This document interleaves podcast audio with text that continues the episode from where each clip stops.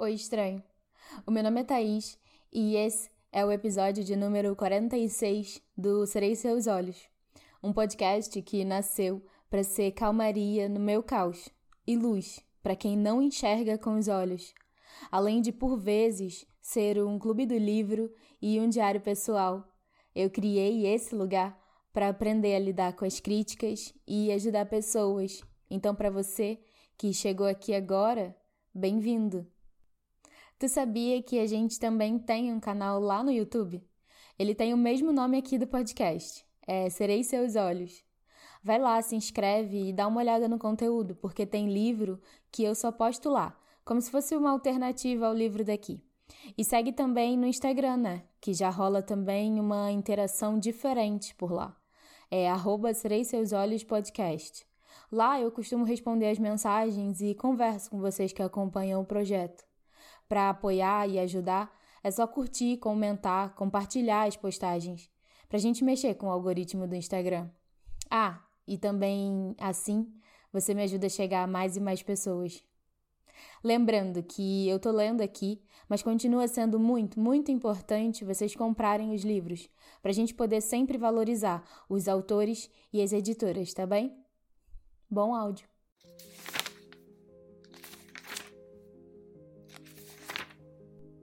Livro O Conto da Aya, de Margaret Atwood. Livro que inspirou a série The Handmaid's Tale. Retomando a leitura no bloco 5. Um cochilo. Capítulo 13. Há tempo de sobra. Essa é uma das coisas para as quais eu não estava preparada. A quantidade de tempo não preenchido. O longo parênteses de nada tempo como som de ruído fora de sintonia. Se ao menos eu pudesse bordar, tecer, tricotar ou alguma coisa para fazer com as mãos.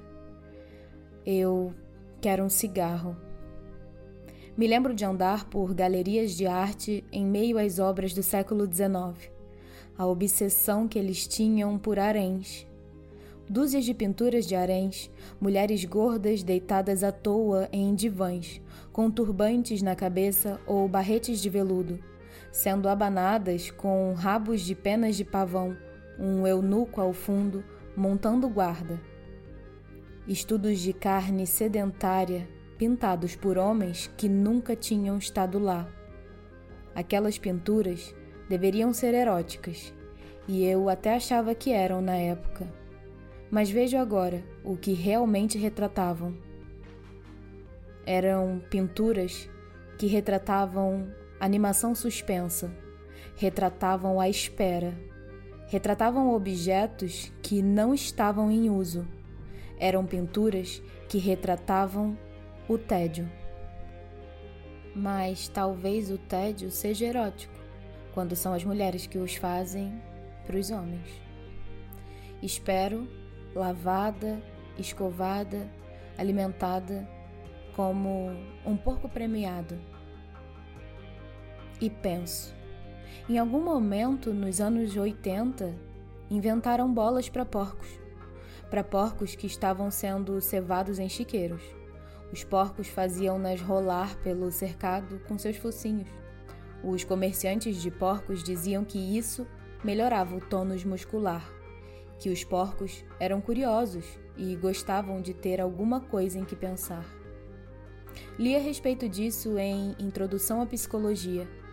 Isso e o capítulo sobre os ratos enjaulados que escolhiam por vontade própria tomar choques elétricos para ter alguma coisa a fazer. E o capítulo sobre os pombos, treinados para bicar um botão que fazia aparecer um grão de milho. Eram três grupos deles. Os do primeiro ganhavam um grão por bicada. Os do segundo ganhavam um grão, uma bicada sim e uma não e os do terceiro ganhavam aleatoriamente.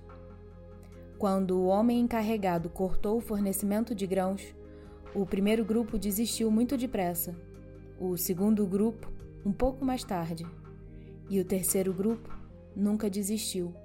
Eles bicaram o botão até morrer, ao invés de desistir. Quem saberia o que funcionava? Eu gostaria de ter uma bola de porcos agora. Deito-me no tapete trançado. Vocês sempre podem praticar, dizia tia Lídia. Fazer várias sessões por dia, encaixadas na rotina diária. Braços ao lado do corpo, joelhos dobrados, levantar a cabeça, a pelve, pressionar a coluna vertebral para baixo, contrair, repetir, respirar depois de contar até cinco, prender a respiração e expelir. Fazíamos isso no que costumava ser a sala de ciências domésticas, agora livre e desimpedida de máquinas de costura e de máquinas de lavar e secar. Em uníssono, deitadas em pequenas esteiras japonesas, uma fita tocando uma música bem baixinha. Isso é o que eu ouço agora, em minha cabeça, enquanto levanto, inclino e respiro. Por trás dos meus olhos fechados, dançarinas esguias de branco passam rápida e graciosamente entre as árvores, as pernas a esvoaçar ligeiras, como as asas de pássaros aprisionados. Durante as tardes, ficávamos deitadas em nossas camas por uma hora no antigo ginásio, entre as duas e as quatro. Diziam-nos que era um período de descanso e meditação na época eu pensava que o faziam porque queriam para si próprias algum tempo de folga de nos dar aulas. E sei que as tias que não estavam de serviço se retiravam para a sala de professoras para tomar uma xícara de café ou seja lá o que se chama, o que chamassem por aquele nome. Mas agora creio que aquele descanso também era um exercício. Estavam nos dando uma chance de nos habituarmos ao tempo ocioso. Um cochilo era como chamava a tia Lídia, com seu jeito recatado. A coisa estranha é que precisávamos de um descanso. Muitas de nós adormecíamos. Vivíamos cansadas lá, uma grande parte do tempo. Estávamos tomando algum tipo de comprimido ou droga, eu acho. Acho que punham na comida para nos manter calmas. Mas talvez não. Talvez fosse o próprio lugar em si. Depois do primeiro choque, depois que você havia aprendido a aceitar, era melhor estar letárgica. Você podia dizer a si mesma que estava poupando suas forças. Eu devia estar lá há três semanas quando Moira chegou. Foi trazida para o ginásio por duas tias, da maneira habitual, enquanto estávamos tirando nosso cochilo. Ela ainda vestia suas roupas, jeans e um blusão de malha azul. E o cabelo agora estava curto, tinha desafiado a moda, como de costume, da maneira que eu acabei a reconhecendo imediatamente. Ela me viu também, mas me deu as costas. Já sabia o que era seguro. Havia um hematoma em sua face esquerda, começando a ficar roxo. As tias a levaram para uma cama vazia onde o vestido vermelho já estava estendido. Ela se despiu, começou a se vestir de novo, em silêncio. As tias paradas diante do pé da cama, o resto de nós observando do interior de nossos olhos semicerrados. Enquanto ela se inclinava, pude ver as vértebras da sua coluna. Não pude falar com ela por vários dias. Apenas nos olhávamos, pequenos relances, como golinhos. Amizades eram suspeitas, nós sabíamos. Evitávamos uma a outra durante as filas na hora da refeição da cafeteria e nos corredores entre as aulas. Mas no quarto dia, ela estava ao meu lado durante a caminhada, de duas a duas ao redor do campo de futebol. Não receberíamos as toucas com abas brancas enquanto não nos formássemos. Tínhamos apenas os véus, de modo que podíamos falar, desde que o fizéssemos baixinho e não olhássemos uma para outra. As tias andavam na frente da fila e atrás, de modo que o único perigo eram as outras. Algumas eram realmente crentes e poderiam nos delatar. Isso é um hospício, disse Moira. E eu respondi: Estou feliz de te ver. Onde podemos conversar? perguntou Moira. E eu respondi: No banheiro. Mas fique de olho no relógio. Último sanitário, às duas e meia. Isso foi tudo o que dissemos. Faz com que eu me sinta mais segura o fato de que Moira esteja aqui. Podemos ir ao banheiro se levantarmos a mão. Embora haja um limite para quantas vezes por dia, elas anotam numa papeleta. Observo o relógio, elétrico e redondo, lá na frente, em cima do quadro verde. Duas e meia chega durante o testemunho. Tia Helena está presente, bem como tia Lídia, porque o testemunho é algo especial. Tia Helena é gorda. Ela outrora chefiava uma operação de franquia dos vigilantes do peso em Iowa. Ela é boa em testemunho. É Janine, contando como foi currada por uma gangue aos 14 anos e fez um aborto. Ela contou a mesma história na semana passada. Parecia quase orgulhosa do ocorrido enquanto relatava. É possível que nem sequer seja verdade. Durante o testemunho, é mais seguro inventar coisas do que dizer que você não tem nada para revelar. Mas sendo Janine, é provável que seja mais ou menos verdade. De quem foi a culpa? Pergunta tia Helena, levantando um dedo roliço. Dela, foi dela, foi dela, foi dela. Entoamos todas em uníssono. Quem os seduziu? Tia Helena sorri, radiante e satisfeita conosco. Ela seduziu, ela seduziu, ela seduziu. E por que Deus permitiu uma coisa tão terrível assim? Para ensinar uma lição, para ensinar uma lição, para ensinar uma lição. Mais uma vez entoamos em uníssono. Na semana passada, Janine explodiu em lágrimas. Tia Helena a fez se ajoelhar na frente da turma com as mãos atrás das costas, onde todas podíamos vê-la, o rosto vermelho e o nariz pingando. O cabelo de um loiro opaco, os cílios tão claros que pareciam não estar lá, os cílios perdidos de alguém que esteve no incêndio, olhos queimados. Ela tinha uma aparência repugnante, fraca, se retorcendo toda agitada, manchada, avermelhada, rosada como um camundongo recém-nascido. Nenhuma de nós queria ter aquela aparência nunca. Por um momento, apesar de sabermos o que estava sendo feito com ela, nós a desprezávamos. Bebê chorão, bebê chorão, bebê chorão. E falávamos sério, sinceramente, o que é o pior de tudo.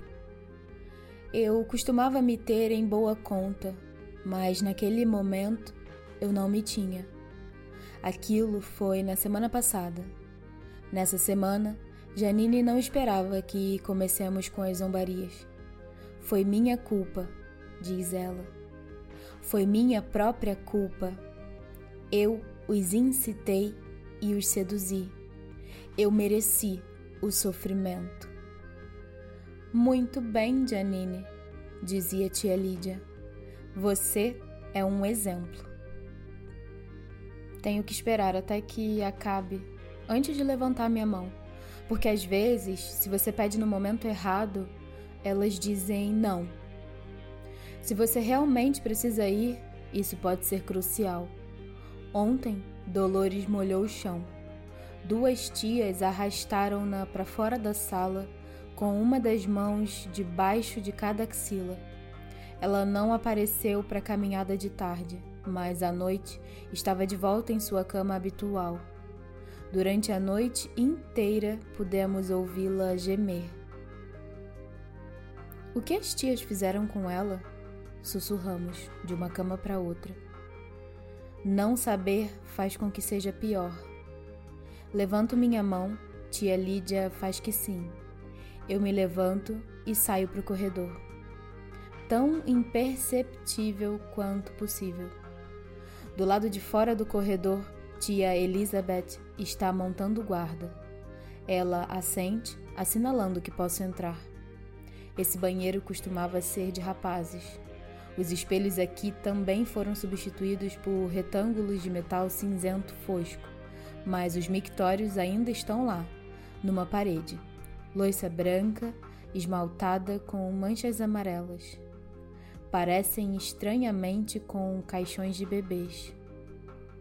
Mais uma vez eu fico maravilhada com a nudez da vida dos homens, os chuveiros abertos bem à vista, o corpo exposto para inspeção e comparação à exibição pública dos órgãos genitais. Para quê? A que propósito de reconforto isso serve? A exibição rápida de um distintivo. Olhem todos, está tudo em ordem. Aqui é meu lugar. Por que é que as mulheres não precisam provar umas às outras que são mulheres? Alguma forma de desabotoamento, alguma rotina de entrecoxas fêndidas, igualmente casual, uma focinhada canina. O prédio do colégio é velho. As divisórias entre os sanitários são de madeira compensada, algum tipo de aglomerado feito com papelão reciclado. Entro, no segundo a partir do fundo, empurro a porta para encostá-la. É claro que não há mais trancas. Na madeira há um pequeno buraco no fundo, junto da parede, mais ou menos na altura da cintura, um souvenir de algum vandalismo anterior ou o legado de um antigo voyeur. Todo mundo no centro sabe da existência desse buraco na madeira. Todo mundo, menos as tias. Eu tô temerosa de ter chegado tarde demais, retida pelo testemunho de Janine. Talvez Moira já tenha estado aqui, talvez ela tenha tido que voltar. Elas não dão muito tempo pra gente. Olho cuidadosamente para baixo, na diagonal, por baixo da parede da divisória e lá estão dois sapatos vermelhos. Mas como posso saber quem é? Ponho a mão no buraco da madeira. Moira? Ela diz: É você? E eu respondo: Sou. Sinto-me tomada pelo alívio. Deus, eu realmente preciso de um cigarro, diz Moira, e eu concordo. E me sinto nesse momento ridiculamente feliz. De volta agora ao tempo real, afundo dentro do meu corpo como se dentro de um pântano, um atoleiro onde só eu conheço os pontos de apoio seguros para os pés. Terreno traiçoeiro, meu próprio território. Torno-me a terra contra a qual encosto minha orelha para escutar rumores do futuro. Cada pontada cada murmúrio de ligeira dor, ondulações sucessivas de matéria na época de muda periódica, inchaços e diminuições de tecido, as secreções viscosas da carne. Esses são os sinais. Essas são as coisas de que preciso saber. A cada mês fico vigilante à espera de sangue, temerosamente, pois quando ele vem, significa fracasso. Falhei mais uma vez em satisfazer as expectativas de outros, que se tornaram as minhas próprias expectativas. Eu costumava pensar no meu corpo como um instrumento de prazer ou um meio de transporte ou um implemento para a realização da minha vontade. Eu podia usá-lo para correr para apertar botões deste ou daquele tipo, para fazer coisas acontecerem. Havia limites, mas meu corpo era, apesar disso, flexível, único, sólido. Era parte de mim. Agora a carne se arruma de maneira diferente. Sou uma nuvem, congelada ao redor de um objeto central, com o formato de uma pera que é duro e mais real do que eu e que incandesce vermelho dentro do seu invólucro translúcido. Dentro dele está um espaço, imenso como o céu à noite e curvo como ele, embora negro avermelhado ao invés de negro. Pontos infinitos de luz incham, chispam, explodem e murcham dentro dele, incontáveis como estrelas. Todo mês há uma lua, gigantesca, redonda, pesada, um augúrio. Ela transita, se detém, segue em frente e passa, desaparece de vista, e eu vejo o desespero vindo em minha direção como uma grande fome, uma escassez absoluta. E sentir aquele vazio, vezes sem fim e outra vez. Escuto meu coração, onda após onda, salgado e vermelho, batendo e batendo sem parar, marcando o tempo. Eu tô no nosso primeiro apartamento lá no quarto. Me leva até lá. Tô parada diante do armário que tem portas dobradiças de madeira. Ao meu redor sei que tá vazio, toda a mobília foi retirada, os assoalhos estão nus, não há nem sequer carpetes. Mas mesmo assim, o armário tá cheio de roupas. Penso que são minhas roupas, mas não parecem minhas, nunca as vi antes. Talvez sejam as roupas que pertencem à mulher do Luke, a quem também nunca vi. Apenas fotografias e uma voz ao telefone tarde da noite quando ficava nos ligando, chorando, fazendo acusações antes do divórcio. Mas não, essas são minhas roupas sim. Preciso de um vestido, preciso de alguma coisa para usar. Tiro vestidos do armário, preto, azul, roxo. Jaquetas, saias, nenhum deles resolve meu problema. Nenhum deles nem sequer me serve. Estão grandes demais ou pequenos demais? O Luke também tá lá. Tá atrás de mim. Eu me viro para vê-lo. Ele se recusa a olhar para mim, fica de olhos baixos, voltados para o chão, onde a gata tá se esfregando, roçando contra as pernas dele, miando e miando chorosamente. Ela quer comida. Mas como pode haver alguma comida num apartamento tão vazio? Então eu chamo Luke e ele não responde. Talvez não me ouça. Ocorre-me que ele talvez não esteja mais vivo. Então vou a outra lembrança. Nessa eu tô correndo, com ela, segurando sua mão, puxando arrastando-a em meio às samambaias. Ela só tá meio acordada por causa do comprimido que eu dei, para que não chorasse nem dissesse alguma coisa que fosse nos entregar. Ela não sabe onde a gente tá. O terreno é acidentado, há pedregulhos, galhos mortos, o cheiro de terra úmida, de folhas velhas. Ela não consegue correr depressa o suficiente. Sozinha, eu poderia correr mais depressa. Sou uma boa corredora. Agora ela tá chorando, tá assustada. Eu quero carregá-la no colo, mas seria pesada demais. Tô com minhas botas de caminhada e penso, quando chegarmos à água, terei que tirá-las. Será que vai estar tá fria demais? Será que ela vai conseguir nadar naquela distância toda? E como faremos com a tal correnteza? Não estávamos esperando por isso. Calada, digo a ela em tom zangado. Penso nela se afogando e esse pensamento me faz ir mais devagar. Então os tiros soam atrás de nós, não altos, não como busca-pés, mas penetrantes e breves como um estalo de galho seco se partindo de repente. Aquilo me soa errado. Nada nunca soa da maneira como você imagina que vá soar e eu ouço a voz. Abaixe-se. Será que é uma voz de verdade? Uma voz dentro da minha cabeça ou minha própria voz? Alta? Puxo-a comigo para o chão, rolo por cima dela para cobri-la, para protegê-la.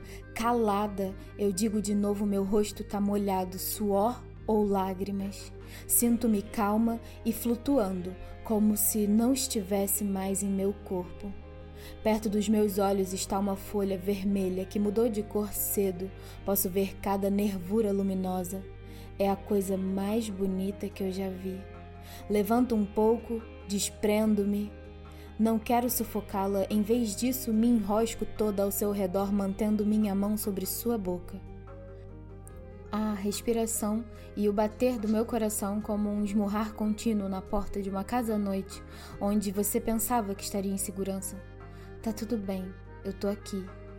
Por favor, fica calada. Eu sussurro, mas como poderia ela? É pequena demais, é tarde demais, somos separadas, meu coração bate forte, meus braços são agarrados. Os cantos escurecem e não resta mais nada senão uma janelinha. Uma janelinha muito pequenininha, como a visão pela ponta errada de um telescópio, como uma janela em um cartão de Natal, um dos antigos, noite e gelo do lado de fora, e dentro uma vela acesa, uma árvore reluzente, uma família. Posso ouvir até os sinos, sinos de trenó, do rádio, música antiga, mas através da janela posso ver, pequenina, mas muito clara. Posso vê-la indo para longe de mim, em meio às árvores que já estão mudando de cor, vermelhas e amarelas, estendendo seus braços para mim, sendo carregada no colo por alguém, sendo levada embora. O sino me acorda. E então Cora, batendo a minha porta, me levanto Ponho-me sentada no tapete, esfrego o rosto com a manga. De todos os sonhos, esse é o pior. Bloco 6 Pertences da Casa Capítulo 14 Quando o sino para de tocar, desço a escadaria. Um breve vislumbre de movimento no olho do espelho pendurado na parede do andar de baixo. O relógio tic-taqueia com seu pêndulo, marcando o tempo. Meus pés, em seus impecáveis sapatos vermelhos, contam o caminho de descida. A porta para a sala de estar está aberta, escancarada. Eu entro. Até agora não há mais ninguém ali. Não me sento, mas me ponho em meu lugar, ajoelhada, perto da cadeira com o banquinho de apoio para os pés, onde Serena Joy logo virá se entronizar apoiada em sua bengala enquanto arria-se para tomar assento. Possivelmente ela colocará uma das mãos sobre meu ombro para se firmar, como se eu fosse uma peça de mobília. Já fez isso antes. A sala de estar outrora teria sido chamada de sala de recepções, talvez, depois de sala de visitas. Ou talvez seja um pauratório, do tipo com uma aranha e moscas, mas agora é oficialmente uma sala de estar, porque é isso que é feito nela, por alguns que tomam assento. Para outros, existe apenas espaço para manter-se de pé. A postura do corpo é importante, aqui e agora. Pequenos desconfortos são instrutivos. A sala de estar é discreta, simétrica essa é uma das formas que o dinheiro assume quando congela. Dinheiro escorreu devagar por essa sala ao longo de anos e anos, como se através de uma caverna subterrânea, incrustando-se e endurecendo como estalatices, adquirindo essas formas. Silenciosamente, as superfícies variadas se apresentam.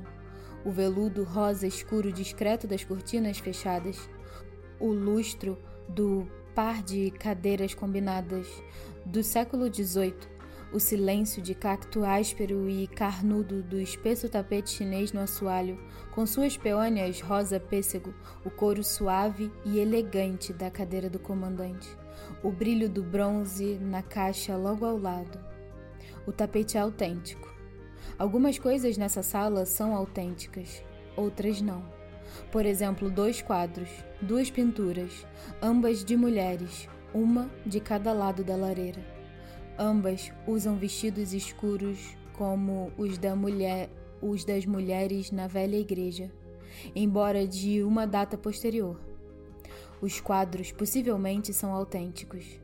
Desconfio que quando Serena Joy os comprou, depois que se tornou evidente para ela que teria que redirecionar suas energias para alguma coisa que fosse doméstica de maneira convincente, Ela tinha a intenção de fazer com que passassem por suas ancestrais. Ou talvez os quadros já estivessem na casa quando o comandante a comprou. Não há nenhum meio de saber essas coisas. Em todo caso, lá estão elas, penduradas, de costas e bocas rígidas, os seios compridos, os rostos atormentados, as toucas engomadas, a pele branco acinzentada, guardando a sala com seus olhos estreitos. Entre elas, acima da cornija da lareira, há um espelho oval, flanqueado por dois pares de castiçais de prata, com um cupido de porcelana branca bem no centro entre eles, com o braço ao redor do pescoço de um carneiro. Os gostos de Serena Joy são uma estranha mistura. Inflexível lascívia por qualidade, desejos ardentes de um meloso sentimentalismo.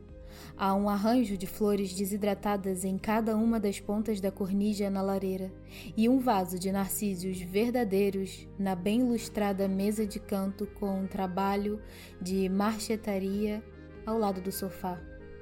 O aposento cheira a óleo de limão, tecido grosso e pesado, narcisos começando a murchar, restos de cheiros de comida que conseguiram abrir caminho, vindos da cozinha ou da sala de jantar, e também ao perfume de Serena Joy, lírios do vale.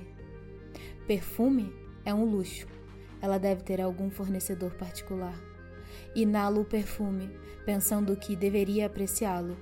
É a fragrância de garotas pré-pubescentes, dos presentes que crianças pequenas costumavam dar às suas mães no Dia das Mães.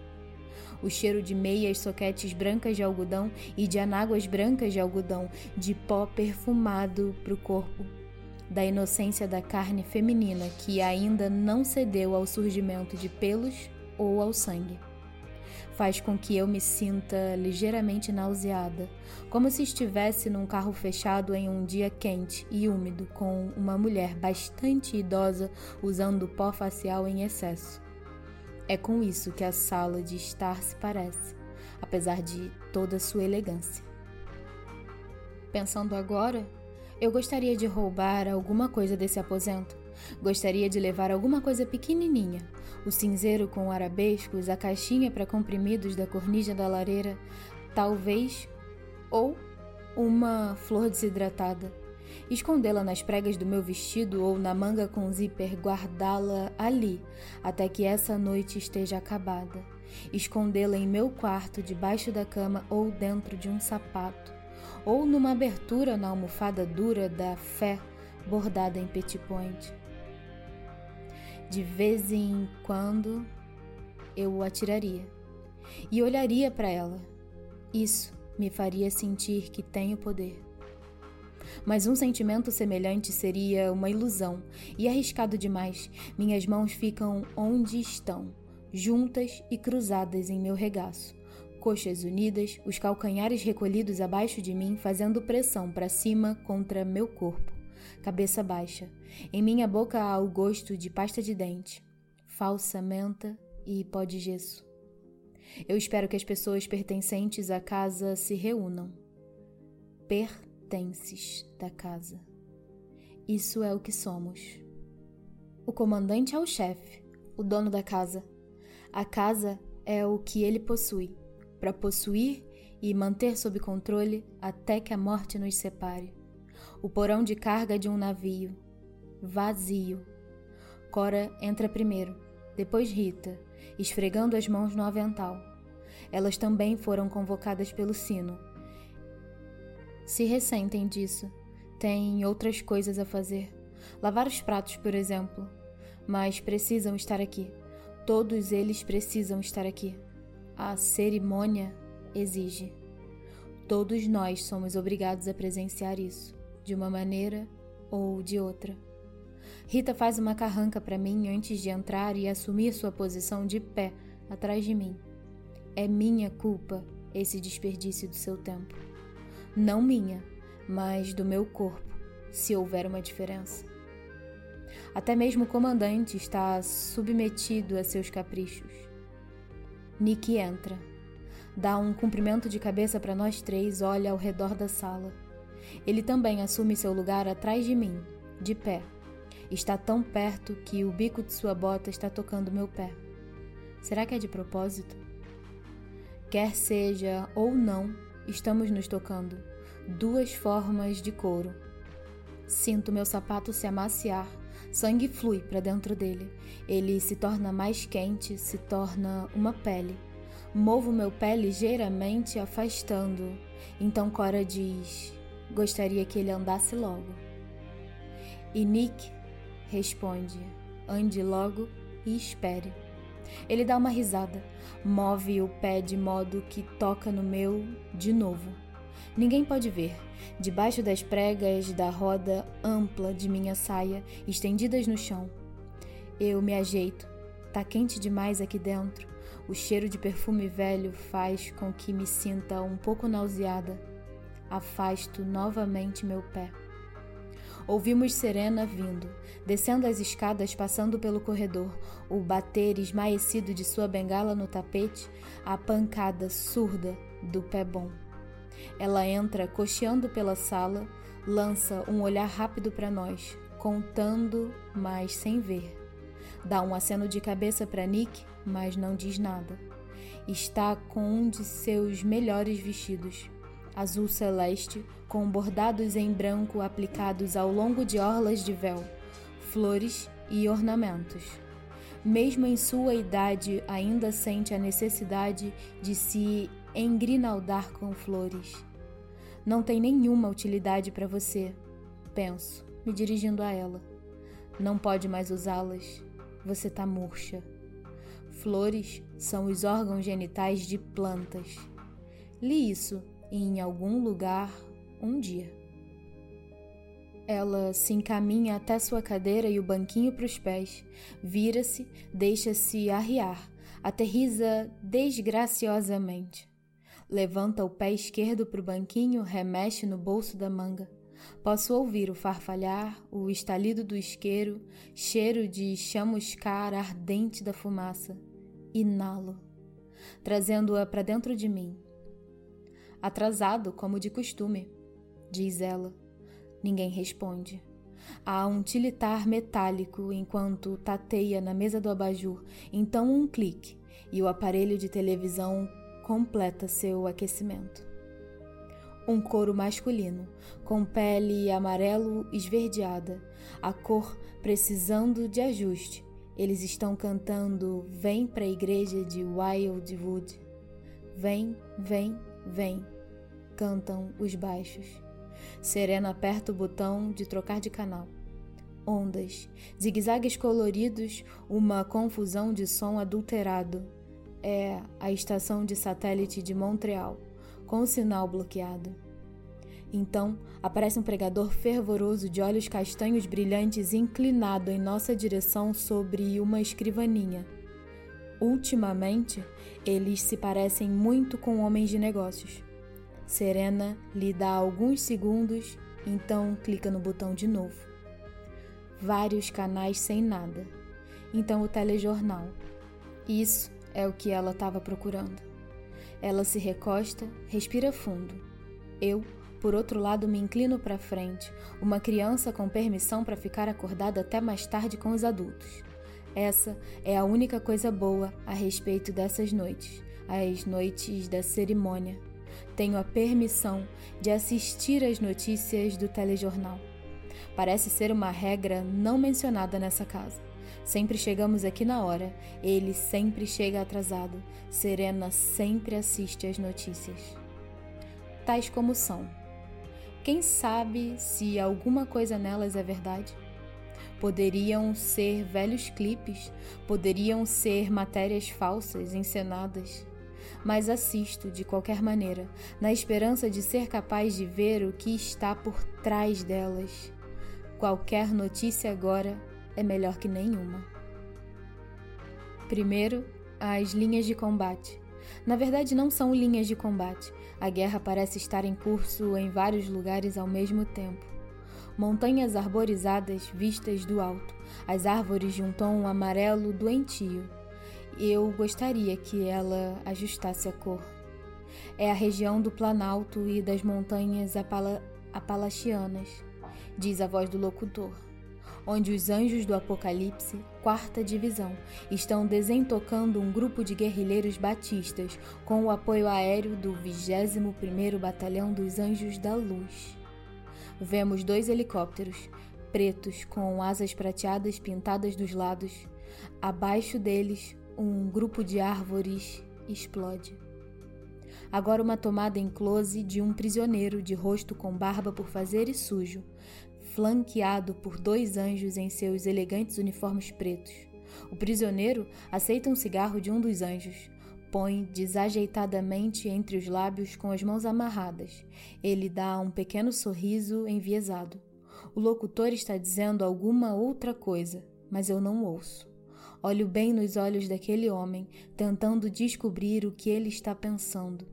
Ele sabe que a câmera está mostrando ele. Será o sorriso uma demonstração de desafio ou uma submissão? Será que está constrangido por ter sido apanhado? Eles só mostram as vitórias, nunca as derrotas. Quem quer saber de mais notícias? Possivelmente ele é um ator. O âncora agora aparece na tela. A expressão dele é gentil, paternal. Olha para nós da tela, parecendo com sua pele bronzeada, cabelo branco e olhos sinceros, cercados por rugas de sábia vivência. É o avô ideal de todo mundo. O que ele está dizendo seu sorriso comedido sugere, é para o nosso próprio bem. Tudo estará resolvido logo breve. Eu prometo. Haverá paz. Vocês têm que ter confiança. Vocês devem ir dormir como crianças bem comportadas.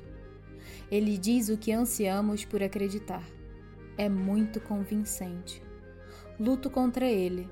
É como um velho ator de cinema, digo a mim mesma, com dentes falsos e o rosto trabalhando com plástica. Ao mesmo tempo, me inclino de leve em sua direção como uma pessoa hipnotizada. Quem dera isso fosse verdade. Quem dera eu pudesse acreditar nisso. Agora, ele está nos dizendo que uma quadrilha clandestina de espionagem foi desbaratada por uma equipe de olhos trabalhando com um informante infiltrado. A quadrilha estava contrabandeando preciosos recursos naturais através da fronteira do Canadá. Cinco membros da seita herege de Quacres foram presos, diz ele, sorrindo gentilmente, e mais prisões são previstas. Dois dos Quakers aparecem na tela, um homem e uma mulher. Eles parecem aterrorizados, mas estão tentando preservar alguma dignidade diante da câmera. O homem tem uma grande marca escura na testa. O véu da mulher foi arrancado e seu cabelo cai em mechas sobre a testa. Ambos têm cerca de 50 anos. Agora podemos ver uma cidade. De novo, uma vista aérea. Isso costumava ser Detroit. Ao fundo, sob a voz do locutor, há um som surdo de artilharia. E da linha do horizonte, com a cidade em silhueta, sobem rolos de fumaça. O reassentamento dos filhos de Cã continua a ser desfeito de acordo com os planos, diz o rosto rosado tranquilizador, de volta à tela. Três mil chegaram essa semana ao Território Nacional Autônomo 1, com mais dois mil em trânsito. Como estão eles transportando tanta gente ao mesmo tempo? Trens? ônibus, não nos mostram quaisquer imagens disso. O Território Nacional Autônomo 1 fica em Dakota do Norte. Só Deus sabe o que eles irão fazer depois que chegarem lá. Ser fazendeiros é a teoria. Serena Joy já se fartou de notícias. Impacientemente aperta o botão de troca de canais e encontra um barítono baixo, de bochechas que parecem úberes vazios. Whispering Hope, um hino gospel, é o que está cantando. Serena então desliga a televisão. Nós esperamos, o relógio no vestíbulo tic-taqueia. Serena acende outro cigarro e minha cabeça novamente me tira dali. Eu entro no carro. É sábado de manhã. É um mês de setembro. Ainda temos um carro. Outras pessoas tiveram que vender os seus. Meu nome não é Offred. Tenho outro nome que ninguém usa, porque é proibido. Digo a mim mesma que isso não tem importância. Seu nome é como o número de seu telefone, útil apenas para os outros. Mas o que digo a mim mesma está errado. Tem importância sim. Mantenho o conhecimento desse nome como algo escondido, algum tesouro que voltarei para escavar e buscar algum dia. Penso nesse nome como enterrado. Esse nome tem uma aura ao seu redor, como um amuleto, um encantamento, qualquer que sobreviveu de um passado inimaginavelmente distante. Deito-me em minha cama de solteiro de noite com os olhos fechados e o nome flutua ali, para trás dos meus olhos, não totalmente ao alcance resplandecendo na escuridão. É uma manhã de sábado em setembro. Eu estou usando o meu nome resplandecente. A garotinha que agora está morta está sentada no banco de trás, com suas duas melhores bonecas e o coelho de pelúcia sarnento de velhice e de amor. Conheço todos os detalhes eles são detalhes sentimentais, mas não posso fazer nada para mudar isso. Entretanto, não posso pensar demais no coelho. Não posso começar a chorar aqui, no tapete chinês, respirando a fumaça que esteve dentro do corpo de Serena. Não aqui. Não agora. Posso fazer isso mais tarde. Ela pensou que estivéssemos saindo para um piquenique e, de fato, há uma cesta de piquenique no banco de trás ao lado dela, com comida de verdade dentro, ovos cozidos, garrafa térmica e tudo mais. Não queríamos que ela soubesse para onde estávamos realmente indo. Não queríamos que ela contasse por engano, que revelasse alguma coisa se fôssemos detidos. Não queríamos impor-lhe o fardo da nossa verdade. Eu calçava minhas botas de caminhada e ela seus tênis. Os cadarços dos tênis tinham um desenho de corações, vermelhos, roxos, cor-de-rosa e amarelos. Estava quente para a época do ano, as folhas já estavam mudando de cor, algumas. Luke dirigia, eu estava sentada ao lado dele, o sol brilhava, o céu estava azul, as casas pelas quais passávamos pareciam tranquilizadoras e comuns. Cada casa, à medida que era deixada para trás, desaparecia num tempo já passado.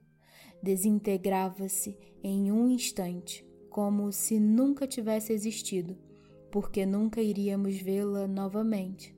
Ou pelo menos então assim pensávamos. Não temos quase nada conosco. Não queremos parecer que estamos indo para algum lugar distante ou permanente. Temos os passaportes falsos garantidos, que valem o preço que custaram. Não pudemos pagar em dinheiro, é claro, e nem pôr na compo conta. Usamos outras coisas, algumas joias que eram da minha avó, uma coleção de selos que Luke herdou de seu tio. Coisas desse tipo podem ser trocadas por dinheiro em outros países. Quando chegarmos à fronteira, fingiremos que estamos apenas fazendo uma viagem de um dia. Os vistos são para um dia. Antes disso, darei a ela o comprimido para dormir, de modo que esteja dormindo quando cruzarmos a fronteira. Desse modo, ela não nos trairá. Não se pode esperar que uma criança minta de maneira convincente e não quero que ela se sinta assustada, que sinta o medo que agora está contraindo meus músculos, tensionando minha coluna, me deixando tão reteçada que tenho certeza de que me quebraria se fosse tocada. Cada sinal para parar é uma tortura. Passaremos a noite em um motel, ou melhor, dormindo no carro numa estrada secundária, de modo que não haja quaisquer perguntas desconfiadas. Atravessaremos a fronteira de manhã, cruzando a ponte de carro com facilidade, do modo que se vai de carro até o supermercado. Entramos na autoestrada, seguimos rumo ao norte, fluindo em meio a não muito tráfego. Desde que a guerra começou, a gasolina tornou-se cara e escassa, difícil de obter. Fora da cidade, passamos pelo primeiro posto de inspeção e controle. Tudo o que querem é examinar a licença. Luke se sai bem nisso. A licença é a mesma do passaporte. Pensamos nisso. Depois que voltamos à estrada, ele aperta minha mão, lança um olhar rápido para mim. Você tá pálida como a morte. É assim que eu me sinto. Pálida, desanimada, diluída. Sinto-me transparente. Certamente olharão para mim e perceberão minhas intenções. Pior, como poderei continuar agarrada a Luke, agarrada a ela quando estou tão desanimada, tão pálida? Sinto-me como se não restasse mais muito de mim. Eles escorregarão por entre os meus dedos como se eu fosse feita de fumaça, como se eu fosse uma miragem, desvanecendo-me diante dos seus olhos. Não pense assim, diria Moira. Fique pensando assim e você fará com que aconteça. Anime-se, disse Luke. Ele agora está dirigindo um pouco depressa demais. A adrenalina lhe subiu a cabeça. Agora ele está cantando. Ah, que linda manhã! Ele canta. Até seu cantar me preocupa. Fomos advertidos para não parecer muito contentes.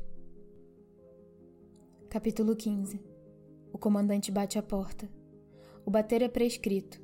Presume-se que a sala de estar seja território de Serena Joy.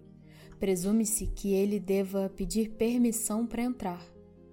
Ela gosta de fazê-lo esperar. É uma ninharia, mas nessa casa as ninharias são muito importantes. Essa noite, contudo, ela nem sequer tem essa satisfação, porque antes que Serena Joy possa falar, ele avança e entra no aposento de qualquer maneira. Talvez apenas tenha se esquecido do protocolo, mas talvez seja deliberado. Quem sabe o que ela lhe disse sentada do outro lado da mesa de jantar incrustada de prata? Ou não disse.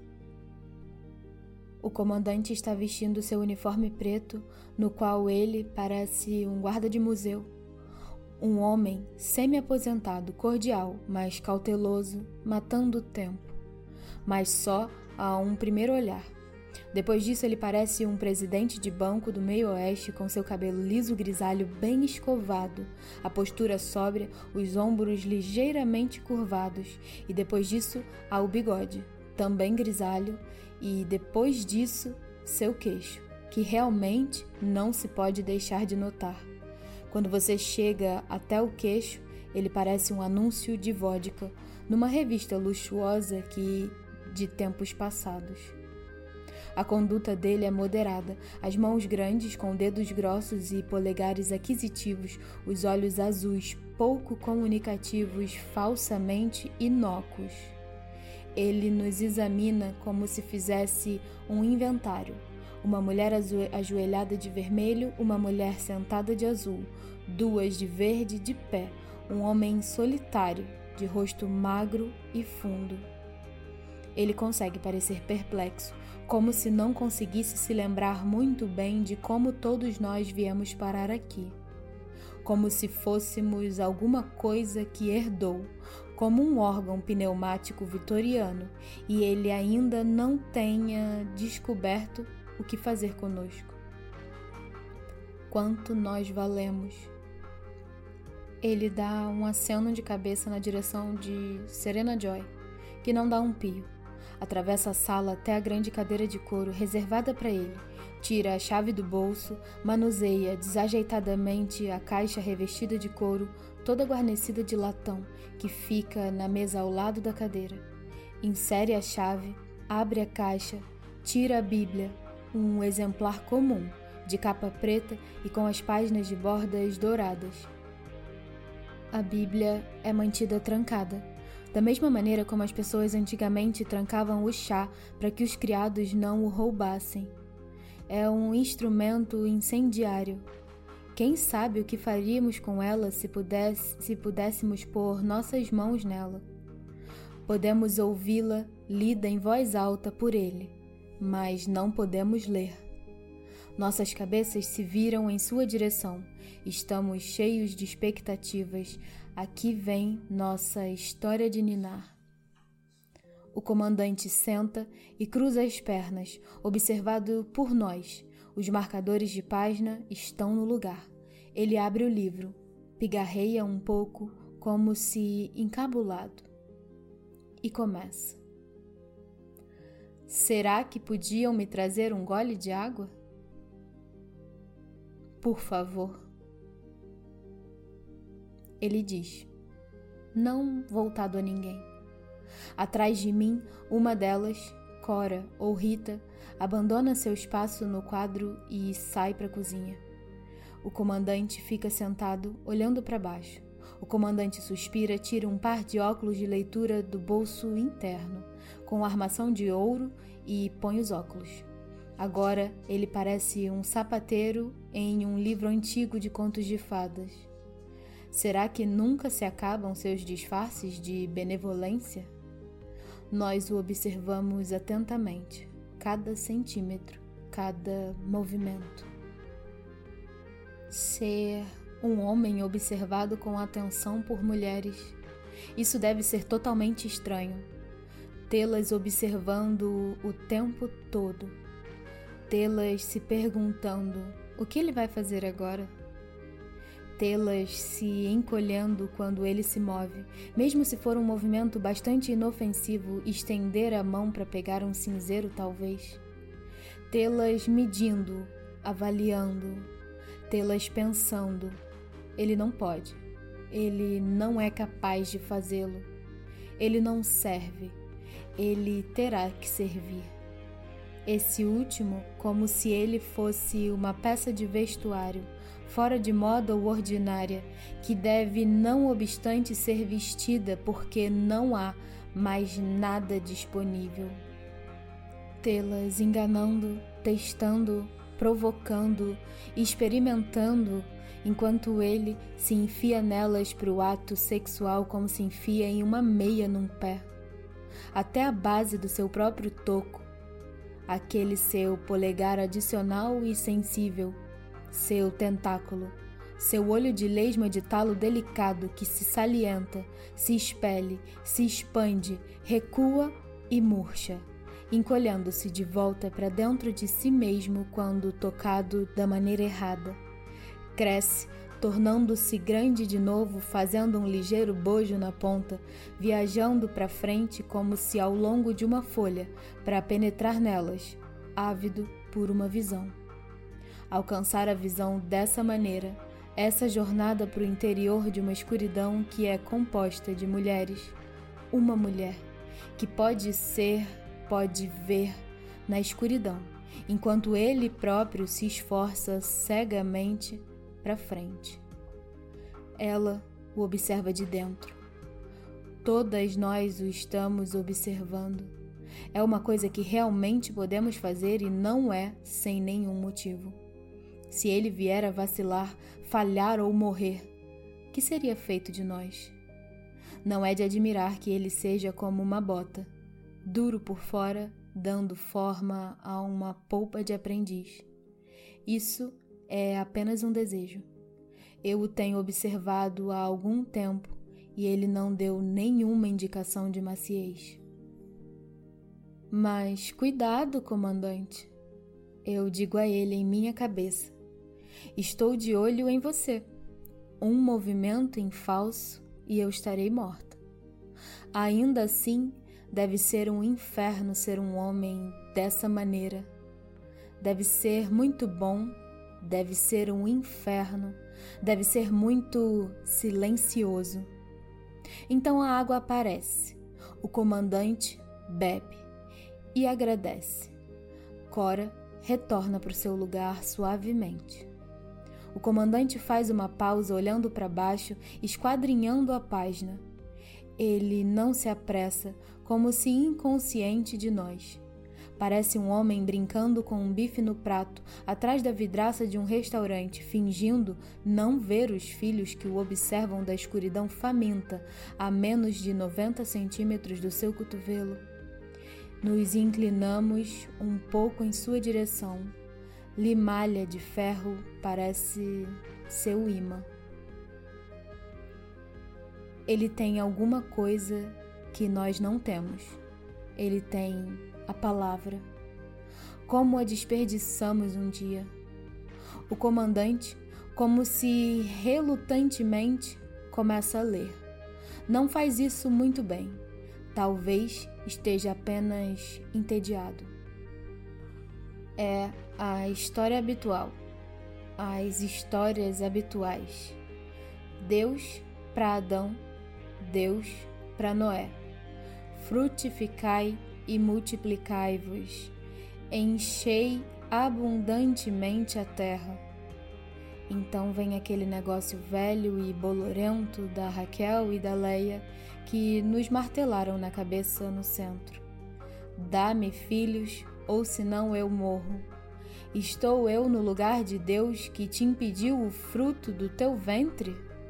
E ela lhe disse: Eis aqui minha serva, Bilha. Entra nela para que tenhas filhos sobre os meus joelhos, e eu, assim, receba filhos por ela. E assim por diante, interminavelmente. Ouvíamos isso ser lido para nós todo dia de manhã durante o desejum enquanto sentávamos na cafeteria da escola, comendo mingau com creme e açúcar mascavo. Vocês estão recebendo o que há de melhor, dizia tia Lídia. Temos uma guerra em curso. As coisas são racionadas.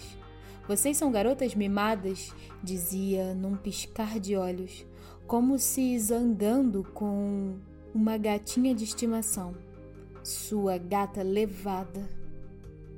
Na hora do almoço eram as beatitudes. Bem-aventurados isso, bem-aventurados aquilo. Elas punham para tocar uma gravação em disco. A voz era de um homem. Bem-aventurados os pobres de espírito, porque deles é o reino dos céus. Bem-aventurados os misericordiosos. Bem-aventurados os mansos Bem-aventurados os que se calam. Eu sabia que esse último eles tinham inventado. Sabia que estava errado e que tinham excluído partes também, mas não havia nenhuma maneira de verificar. Bem-aventurados os que choram, porque eles serão consolados. Ninguém disse quando. Consulto o relógio durante a sobremesa, peras em conserva com canela, padrão para o almoço, e procuro por Moira em seu lugar, duas mesas mais adiante. Ela já se foi.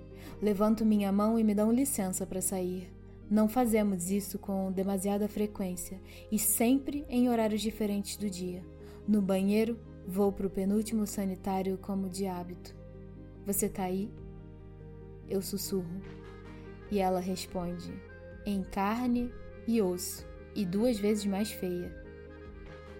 O que você descobriu? Eu pergunto. E ela responde: Não muita coisa.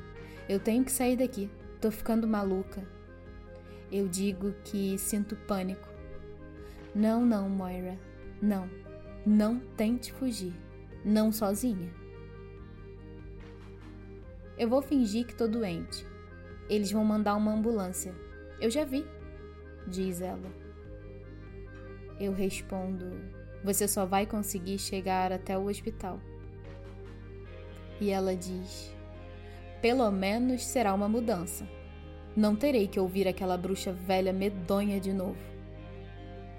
Eles vão desmascarar você, Myra. Não se preocupa, sou boa nisso. Quando era garota no colégio, cortei tudo que tivesse vitamina C.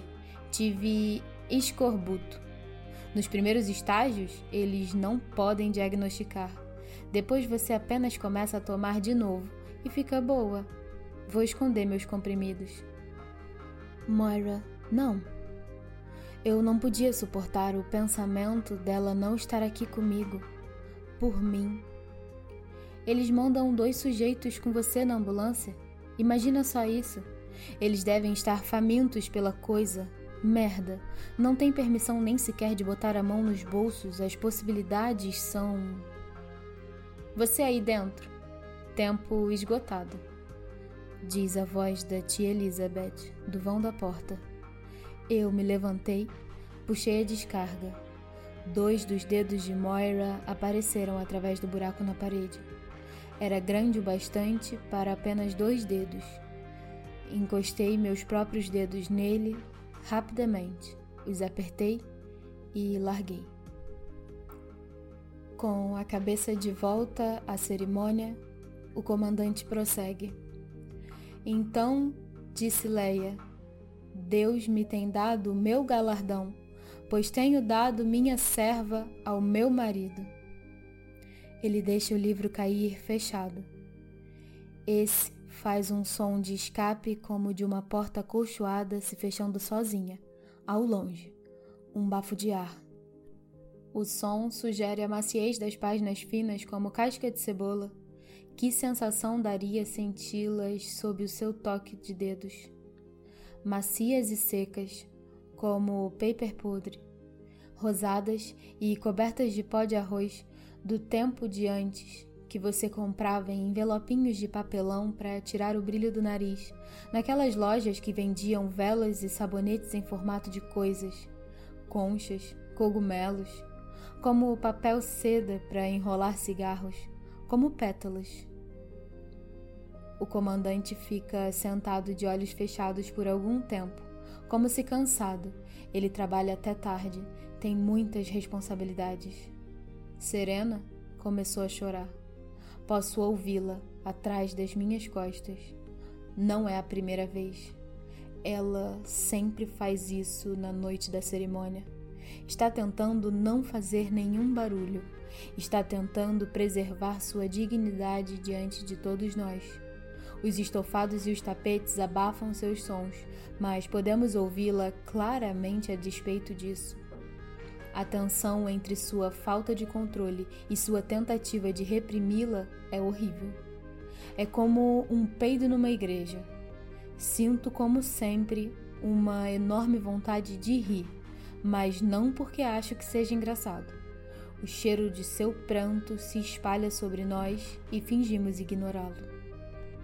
O comandante abre os olhos, repara, franze o senho, para de reparar.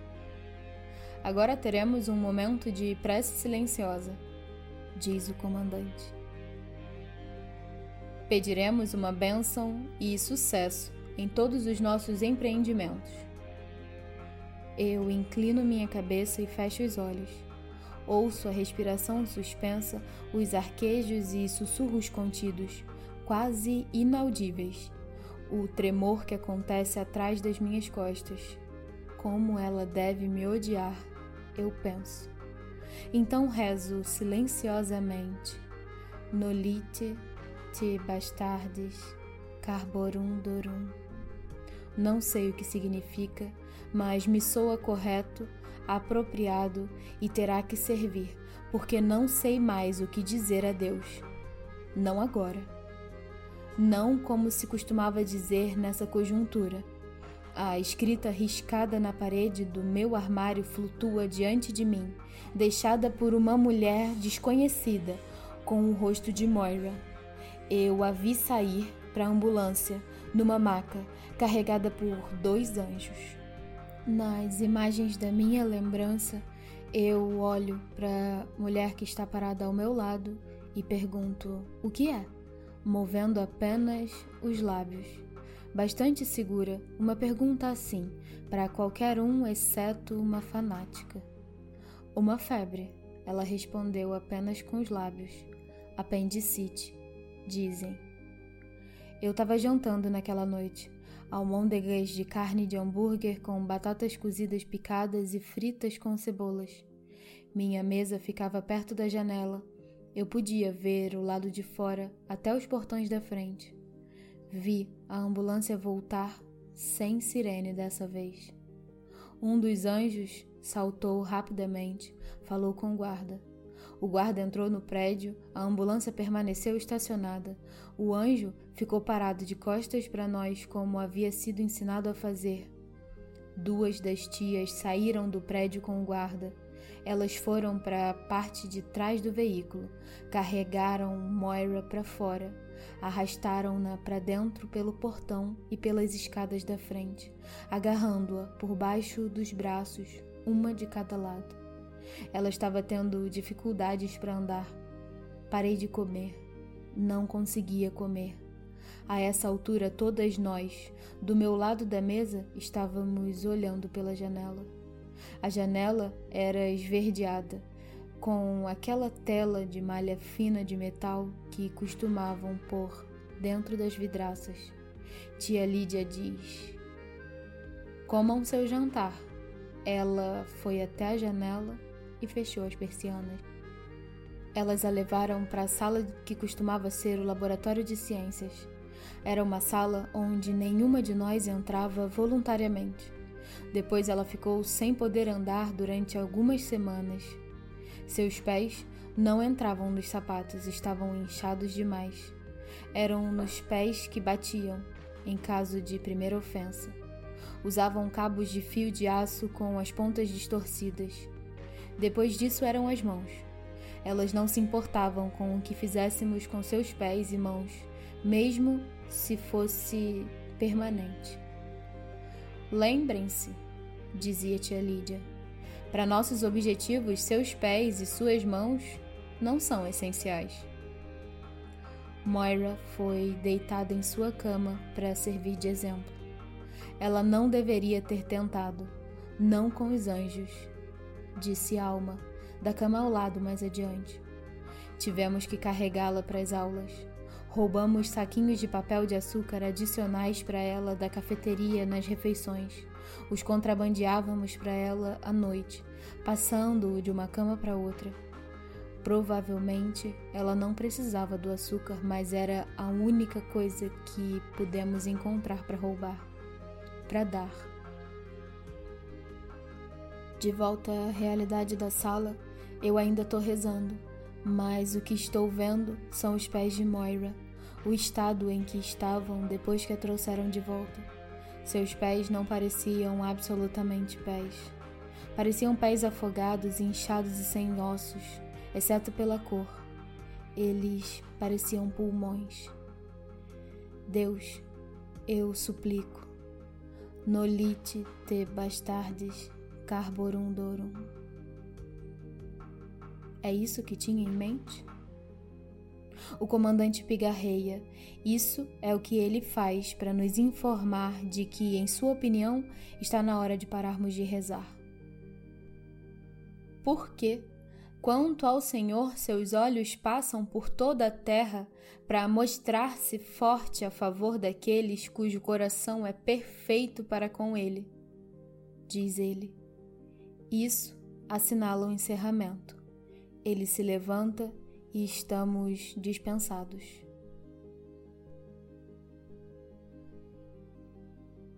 Capítulo 16 A cerimônia se desenrola como de hábito. Me deito de barriga para cima, completamente vestida, exceto pelos amplos calções de algodão. O que poderia ver se abrisse meus olhos seria o grande dossel branco da enorme cama de quatro colunas em estilo colonial de Serena Joy, suspenso como uma nuvem pendente acima de nós, uma nuvem ornada com minúsculas gotas de chuva de prata que, se olhadas de perto, se revelariam ser flores de quatro pétalas. Eu não veria o tapete, que é branco, nem as cortinas enfeitadas com ramos e a penteadeira orlada de saia com seu conjunto de escovas e espelho com um dorso de prata. Apenas o dossel, que consegue sugerir exatamente e ao mesmo tempo, pela qualidade diáfana de seu tecido e do bojo de sua curva pesada para baixo, a qualidade de ser etéreo e matéria ou a vela de um barco. Grandes velas enfunadas costumavam dizer em poemas. Vela bojuda de barriga, impelido para frente pelo bojo profundo que forma a vela cheia e esticada pelo vento. Uma névoa de lírios do vale nos circunda. Fria e desagradável, quase fria e seca. Não há calor nesse quarto. Acima de mim, em direção à cabeceira da cama, Serena Joy está posicionada estendida. Suas pernas estão abertas. Deito-me entre elas, minha cabeça sobre sua barriga, seu osso púbico sob a base do meu crânio, suas coxas como suas coxas, uma de cada lado de mim. Ela também está completamente vestida. Meus braços estão levantados. Ela segura minhas mãos, cada uma das minhas numa das dela. Isso deveria significar que somos uma mesma carne, um mesmo ser. O que realmente significa é que ela está no controle do processo e, portanto, do produto, se houver algum. Os anéis de sua mão esquerda se enterram em meus dedos. Pode ser ou não sua vingança. Minha saia vermelha é puxada para cima até minha cintura, mas não acima disso. Abaixo dela, o comandante está. O que ele está fudendo é a parte inferior do meu corpo. Não digo fazendo amor porque não é o que ele está fazendo. Copular também seria inadequado porque teria como pressuposto duas pessoas e apenas uma está envolvida. Tampouco estupro descreve o ato. Nada está acontecendo aqui que eu não tenha concordado formalmente em fazer. Não havia muita escolha, mas havia alguma, e isso foi o que eu escolhi. Portanto, me mantenho deitada, imóvel, e imagino o dossel que não vejo acima da minha cabeça. Posso me lembrar do conselho da Rainha Vitória para sua filha. Feche os olhos e pense na Inglaterra. Mas isso não é a Inglaterra. Eu gostaria que ele se apressasse logo para terminar. Talvez eu esteja louca e isso seja algum novo tipo de terapia. Gostaria que fosse verdade, então eu melhoraria e isso acabaria. Serena Joy agarra minhas mãos como se ela, não eu, é que estivesse sendo fodida. Como se ela o achasse prazeroso ou doloroso. E o comandante fode, com um ritmo regular de marcha de compasso, dois por quatro, sem parar como uma torneira gotejando. Ele está preocupado, como um homem cantarolando consigo mesmo no chuveiro sem saber se está cantarolando, como um homem que tem outras coisas em sua mente. É como se ele tivesse em algum outro lugar, esperando por si mesmo gozar, tamborilando com os dedos o tampo da mesa enquanto espera. Há agora uma impaciência em seu ritmo mas esse não é o sonho erótico de todos? Duas mulheres ao mesmo tempo? Eles costumavam dizer isso. Excitante, costumavam dizer. O que está acontecendo nesse quarto, sob o dossel argêntio de Serena Joy, não é excitante.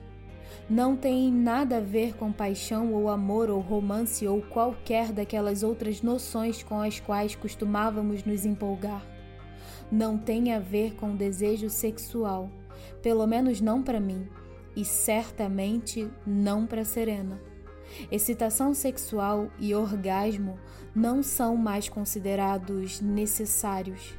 Seriam meramente um sintoma de frivolidade, como ligas rendadas ou pintas falsas. Distrações supérfluas para os volúveis. Fora de moda Parece estranho que mulheres outrora gastassem tanto tempo e energia lendo a respeito dessas coisas, pensando nelas, se preocupando com elas, escrevendo a respeito delas. São tão evidentemente recreativas. Isso não é recreação, nem mesmo para o comandante. Isso é trabalho sério o comandante também está cumprindo seu dever. Se eu agora entreabrisse meus olhos estreitamente, poderia vê-lo, com sua cara não desagradável pendendo sobre meu torso, com alguns fios de cabelo prateado caindo, talvez, sobre sua testa, aplicado à sua jornada interna, aquele lugar para onde ele segue apressado, que recua, como se num sonho, na mesma velocidade com que ele se aproxima. Eu veria os olhos dele abertos se ele tivesse melhor aparência, será que eu ia gostar mais? Pelo menos ele é uma melhora se comparado com o anterior, que cheirava como um vestiário de igreja na chuva, como a boca da gente quando o dentista começa a escabichar com seus ferrinhos nossos dentes, como uma narina. O comandante, em vez disso, cheira a bolinhas de naftalina ou será esse odor alguma forma punitiva de loção pós-barba? Por que ele tem que usar aquele uniforme idiota? Mas será que eu gostaria mais do seu corpo branco e nu, com tufos de pelos? Beijar é proibido entre nós. Isso faz com que seja até suportável. A gente se desliga, se distancia. A gente só representa. E finalmente ele goza, com um gemido abafado como se de alívio.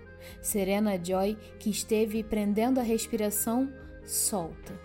O comandante, que esteve se apoiando em seus cotovelos, mantendo-se afastado de nossos corpos combinados, não permite a si mesmo afundar e mergulhar em nós. Ele descansa um momento, retira, faz recuar, dá sumiço e fecha o zíper. Faz um cumprimento de cabeça e então vira as costas e sai do quarto, fechando a porta com um cuidado exagerado atrás de si, como se nós duas fôssemos sua mãe doente. Há alguma coisa de hilariante nisso, mas eu não ouso rir. Serena Joy solta minhas mãos. Você pode se levantar agora. Levante-se e saia daqui ela diz. Ela deveria me fazer descansar por dez minutos com os pés apoiados num travesseiro para melhorar as chances. Este deveria ser um momento de meditação silenciosa para ela, mas não está com estado de espírito para isso. Há repugnância em sua voz, como se o toque da minha carne lhe desse náuseas e a contaminasse. Eu me desenredo do corpo dela, me levanto. O esperma do comandante escorre pelas minhas pernas abaixo. Antes de me virar para ir, vejo-a endireitar sua saia azul, cerrar as pernas bem juntas. Ela continua deitada na cama, olhando para o alto, para o dossel acima dela, dura, rígida e impertigada, como uma esfinge. Para qual de nós duas é pior? Para ela ou para mim? Capítulo 17 Isso é o que eu faço quando volto ao meu quarto. Tiro minha roupa e visto a camisola. Procuro o naco de manteiga na biqueira do pé direito do meu sapato, onde o escondi depois do jantar.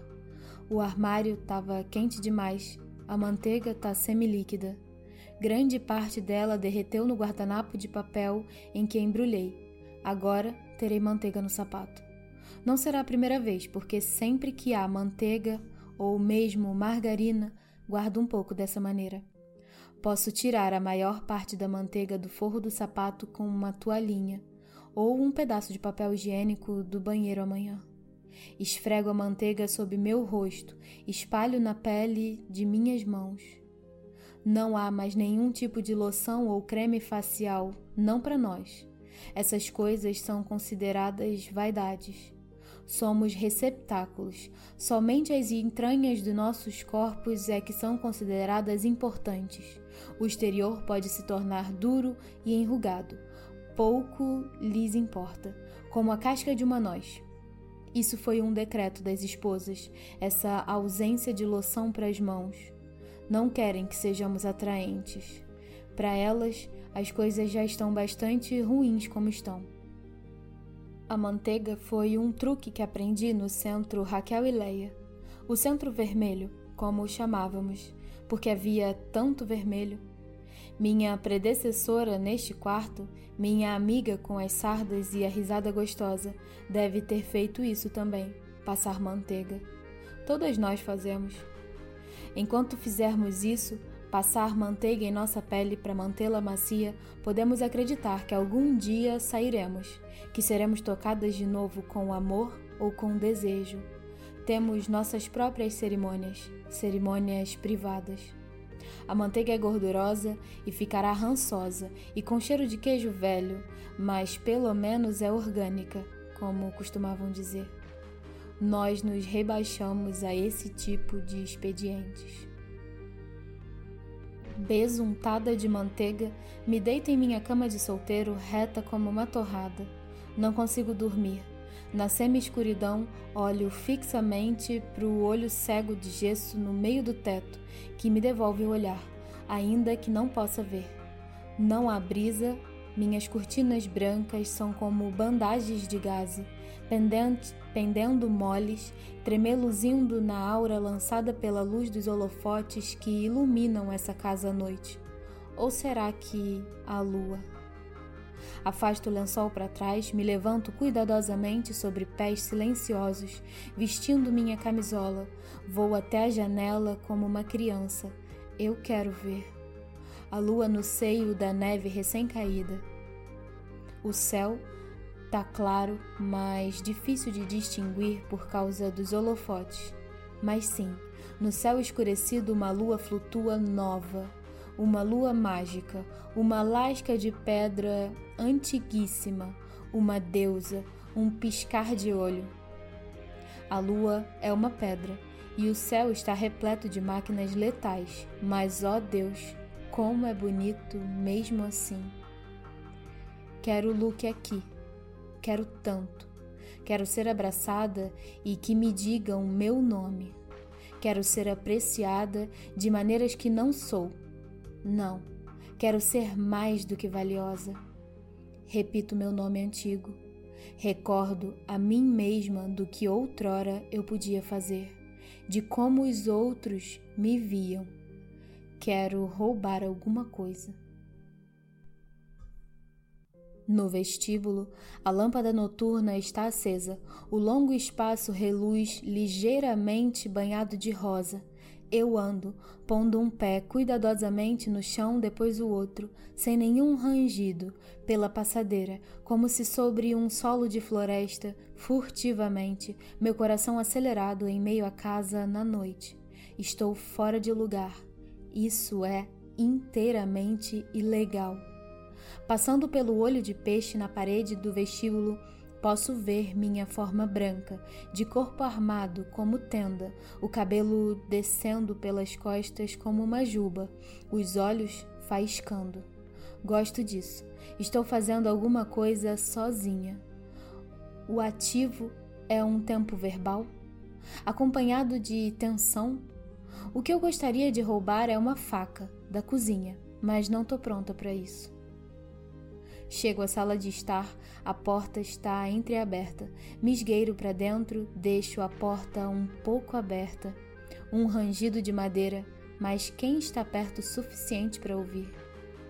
Fico parada no aposento, deixando as pupilas dos meus olhos se dilatarem, como as de um gato ou de uma coruja. Perfume antigo, poeira de tecidos enchem minhas narinas.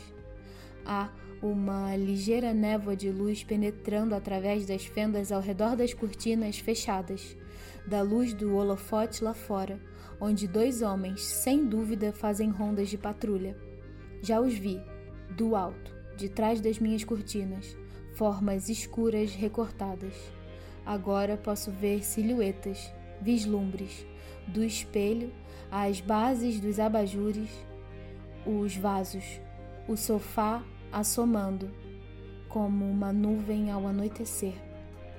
O que eu devo levar? Algo de que ninguém vai sentir falta.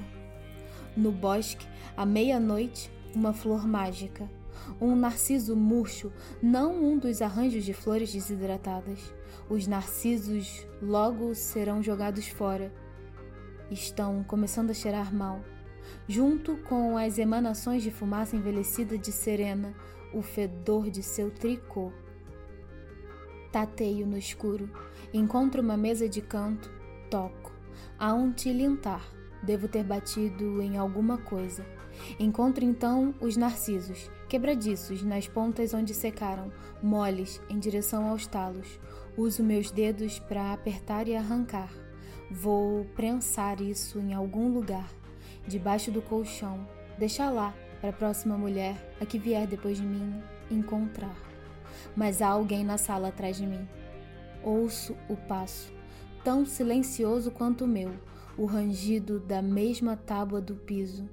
A porta se fecha atrás de mim, com um pequeno clique, cortando a luz.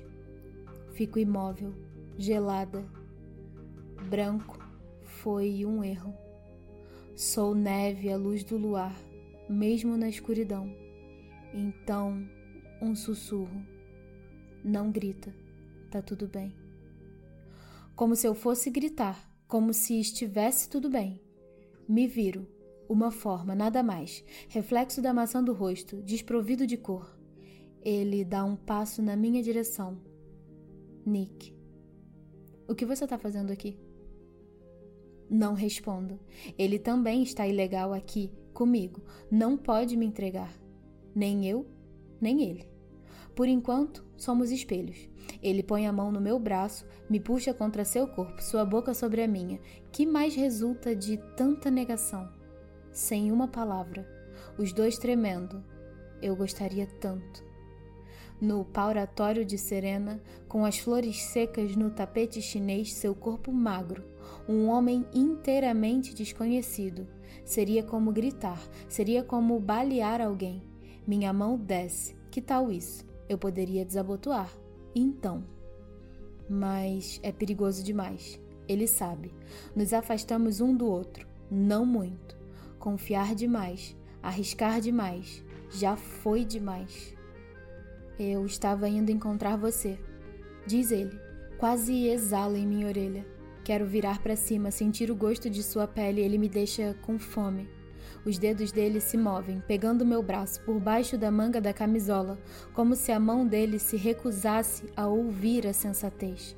É tão bom ser tocada por alguém, ser pegada com tanta avidez, sentir-me tão ávida. Luke, você saberia. Você compreenderia. É você aqui, em outro corpo. Mentira. Então pergunto: por quê?